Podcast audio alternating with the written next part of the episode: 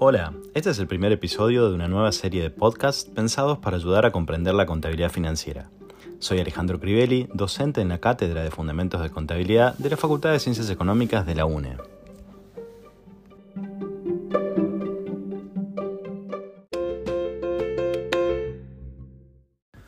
Nuestro primer episodio es sobre la contabilidad. ¿Qué es? ¿Para qué la necesitamos? ¿Y cuántos tipos de contabilidad existen? Entonces, ¿qué es la contabilidad? Es una disciplina técnica por medio de la cual se registran las transacciones financieras de las empresas o de los individuos de manera sistemática y regular. Así, se registran todas las transacciones que afectan al negocio, analizándolas y clasificándolas en grupos de transacciones relacionadas, para producir luego información con sentido y ponerla a disposición de los administradores del negocio y de algunos terceros interesados. Las transacciones a las que nos referimos son aquellas que afectan el patrimonio del ente, esto es, el conjunto de bienes, derechos y obligaciones que posee. La contabilidad es principalmente cuantitativa, ya que se refiere al dinero. Todo lo expresa en valores monetarios. Siendo una disciplina técnica, es más práctica que teórica, por lo que se aprende mejor haciendo que diciendo. ¿Es difícil hacer contabilidad? Buenas noticias, no lo es.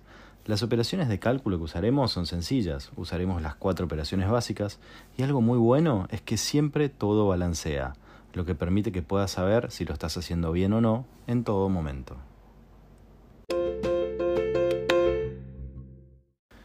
Ahora, nuestra segunda pregunta es, ¿para qué necesitamos a la contabilidad? Sirve a la organización y a los individuos para organizar su información financiera, Así, por ejemplo, una empresa podrá saber cuánto vendió, cuánto le costó eso que vendió y cuánto dinero tiene en el banco. Asimismo, si pensamos en los individuos, debemos saber cuánto dinero tenemos y cuánto gastamos, o si no, pronto estaremos en problemas.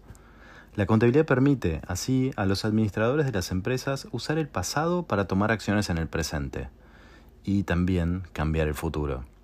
Todo esto a través de la información sobre el patrimonio y el resultado de las transacciones financieras realizadas. Los informes que produce la contabilidad son también útiles para terceros interesados. Estos terceros interesados son aquellos que buscan invertir en una empresa, o prestarle dinero, o contratar con ellos a largo plazo.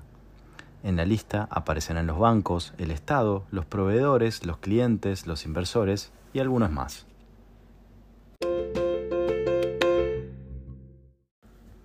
Por último, la tercera pregunta, ¿cuántos tipos de contabilidad existen?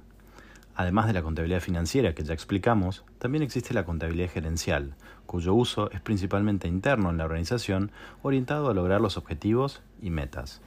La contabilidad pública registra las transacciones de los estados. La contabilidad social se dedica a la medición del impacto económico, social y ambiental de las operaciones de una organización.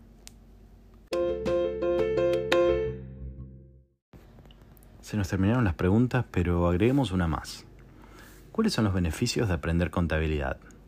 Número uno, y la razón por la que estás escuchando este podcast, para aprobar esta materia necesitamos saber contabilidad. Número dos, y a un nivel más personal, aun cuando no seamos contadores, administradores o economistas, todavía, saberla nos permitirá tomar las decisiones correctas para alcanzar objetivos de largo plazo, como casarse, comprarse una casa, comprarse un auto, esto lo podremos hacer sobre la base de información financiera sobre nuestros ingresos, gastos, patrimonio, pudiendo hacer estimaciones de ventas, gastos, ahorros, calcular cuánto efectivo podrías tener en un determinado momento. También por otro lado, podremos tomar decisiones de inversión, basadas en analizar la información contable de otras organizaciones. En resumen, incrementar nuestros conocimientos financieros es un aprendizaje muy necesario para manejar nuestras finanzas personales.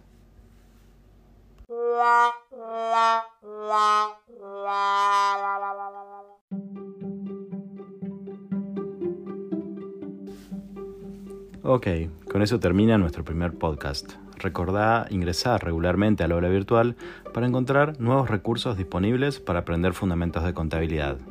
Hasta la próxima.